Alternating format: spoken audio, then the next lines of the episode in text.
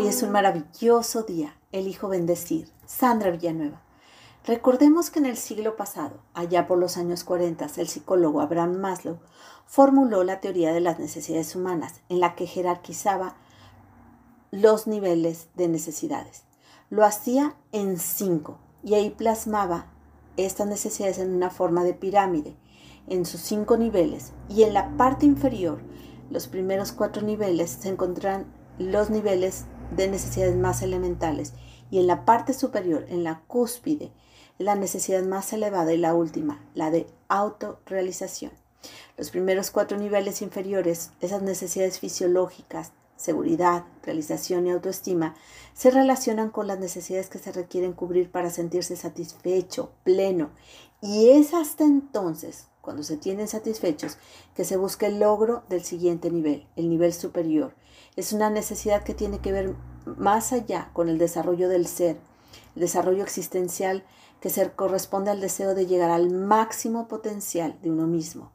Maslow pensó y fue por lo que postuló que quizá la respuesta a la realización del ser estaba en la última opción, cuando la persona llega a la madurez y puede ser por sí misma, buscar y desarrollar su autorrealización, la cual no solo es para el beneficio propio, sino que además incluye grandemente en la familia, comunidad, trabajo, sociedad, en todos los ámbitos donde la persona se vincula. Maslow se relaciona a la persona que logra la autorrealización con el desarrollo de habilidades como 1. Centrarse en la realidad. Saben definir lo falso de lo verdadero, lo real de lo ficticio y lo genuino. 2. Centrarse en los problemas, enfrentándolos en la búsqueda de soluciones. 3. Desarrollan una percepción diferente ante las situaciones y experiencias donde fácilmente logran su crecimiento personal. 4 requieren soledad o privacidad, logrando introspección para el análisis de sí mismos y de las situaciones que viven. 5. Se basa más en experiencias que en los juicios propios. Sexto, tiene sentido del humor, sin necesidad de agredir o insultar a alguien. Séptimo, se aceptan a sí mismos y a los demás tal y como son.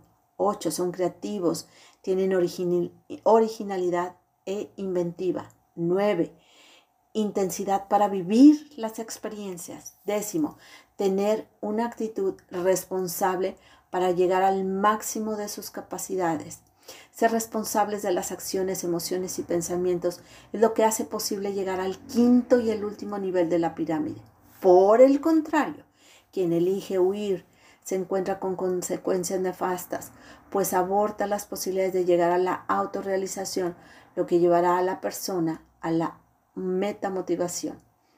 Para muchos es más aceptable y comprensible temer al fracaso, pero si es el miedo a la grandeza el que te enfrenta, te frena el ser, entonces, ¿cómo puedes avanzar?